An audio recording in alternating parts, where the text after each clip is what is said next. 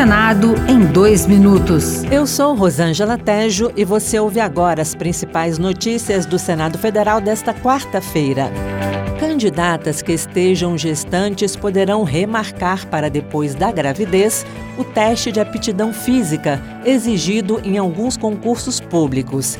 É o que estabelece um projeto aprovado pela Comissão de Constituição e Justiça e que deve seguir para a Câmara dos Deputados. A relatora Ana Paula Lobato diz que a proposta vai garantir condições iguais de disputa nos concursos públicos. Uma vez superado o estado gravídico, a candidata terá de comprovar que possui a mesma aptidão física exigida para os demais candidatos, devendo ser nomeada caso tenha obtido a performance mínima necessária.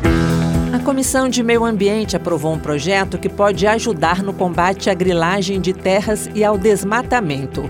O texto proíbe a titulação das florestas públicas não destinadas para uso privado e obriga o poder público a transformá-las em unidade de conservação, terra indígena, concessão florestal ou concessão para a comunidade local.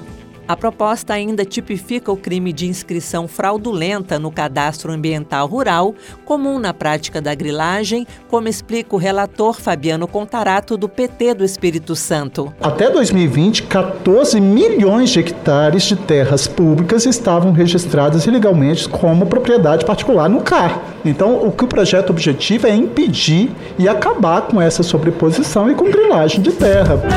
Outras notícias sobre o Senado estão disponíveis em senado.leg.br rádio. Senado em dois minutos. Uma produção Rádio Senado.